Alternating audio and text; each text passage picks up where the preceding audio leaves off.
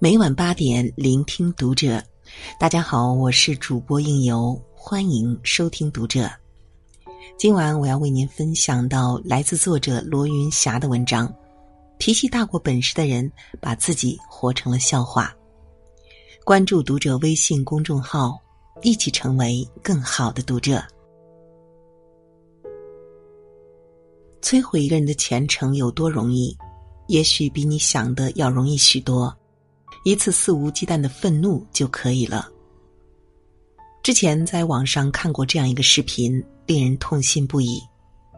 被泰国封为模范青年的男明星 Not，有次驾车途经曼谷石龙军路附近时，被一辆摩托车擦撞了一下后车灯。这本不是什么大事儿，不料 Not 却异常愤怒的跳下车，狠狠的把摩托车上的男子扯住。然后冲着他大吼：“要逃到哪里去？干嘛要逃？”并且边吼边朝对方脸部猛打了几拳。这还不解气，竟然强迫男子拜他的车，向他的车道歉。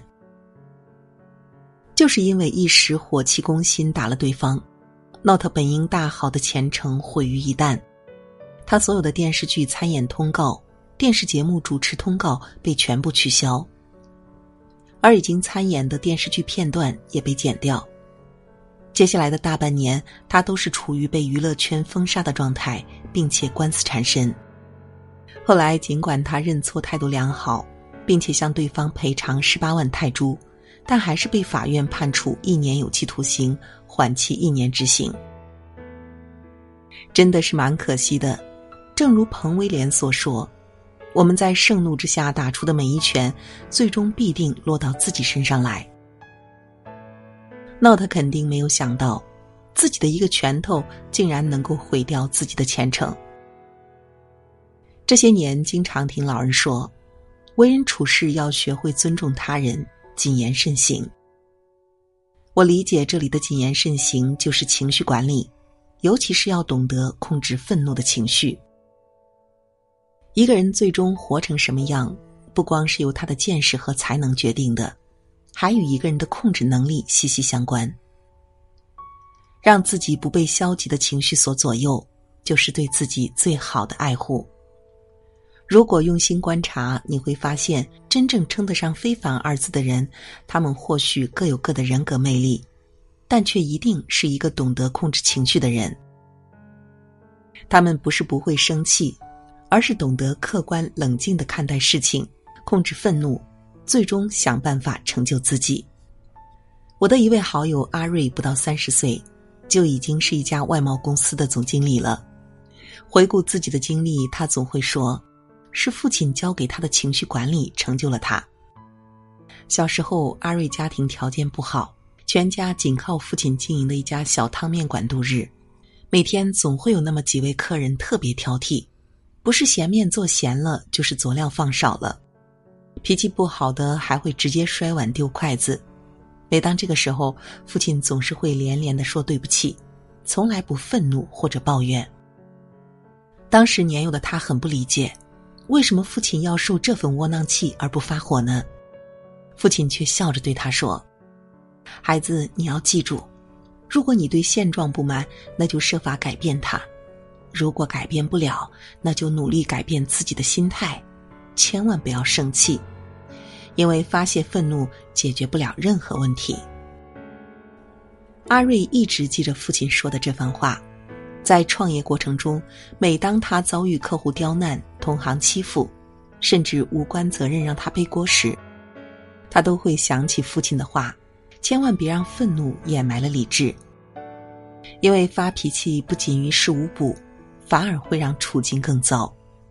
最终，他依靠自己的勤奋和努力，在一次又一次的情绪磨砺中，走到了许多人够不着的高处。克制绝不是认怂与懦弱，而是让自己变得更好。那些真正优秀的人，不是没有情绪，而是不会轻易让自己陷入愤怒的泥潭。恰恰相反，他们的理智就是最有力的武器。电影《七宗罪》中，愤怒之罪被安排在结尾，作为七宗罪的终结，当真是大有寓意。试想，若米尔斯的愤怒不发作，就不会受到惩罚，凶手的理论就要陷于崩溃，那么结局就要改写，失败者就是凶手。但这恰恰是影片的高明之处，因为愤怒正是人性中最大的弱点。有人说过这样一句话：“忍住愤怒是比优秀更强大的词。”发脾气是一个人的本能，控制脾气却是一个人的修养与自律。正如拿破仑曾经说过：“能控制好自己情绪的人，比能拿下一座城池的将军更伟大。”有能力把控情绪的人，才有能力把控人生。那么，我们如何实现自我控制呢？第一，培养自己的乐观主义精神，不断提高自己内心的修为。这虽不是一朝一夕的事。但只有不断修炼与成长，才能成为一个宠辱不惊、百折不挠的人。第二，保持头脑清醒，做一个思而后行的慎者。当你要发火或精神紧张时，就不断告诫自己：沉住气，放松些。一个人只有经常提醒自己，才能有效的控制自己。第三，适时改换环境，用转移注意力来消除不良情绪。人的情绪往往只需要几秒钟，或者是几分钟就能够平息下来。当你愤怒的时候，放下眼前的事情，听听音乐，或者去参加一些自己所喜爱的文体活动等，以此化解胸中的郁结。常言说得好：“忍一时，风平浪静；退一步，海阔天空。”想要走到你想去的地方。就不要为了那些令人发脾气的事情而绊住了脚。余生很长，学会控制愤怒，这才是对自己最基本的尊重和爱。更重要的是，千万不要让百分之一的情绪失控，毁了你百分之九十九的努力。好了，今晚的文章分享就是这样了，感谢您的守候与聆听。关注读者微信公众号，和我们一起成为更好的读者。如果您喜欢应由的声音，想听到我的更多节目，也可以关注我的个人微信公众号“枕边经典”。我是应由，让我们在下个夜晚不听不散喽。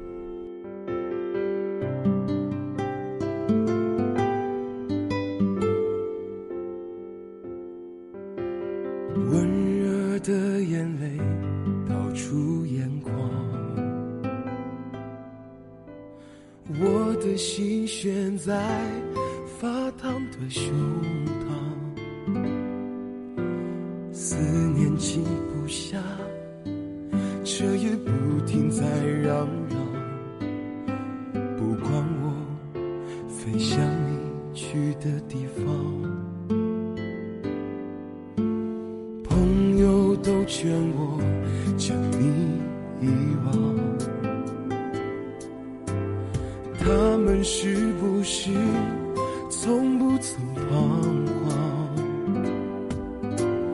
不能再承受这孤独的重量。离开的你，我没有办法说放就放。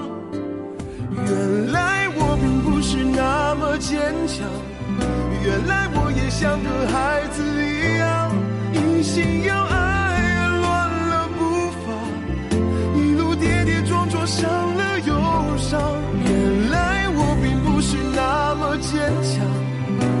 是疯了才敢念念不忘？回忆在心里冷了又烫，而你如影随形，我用什么抵抗？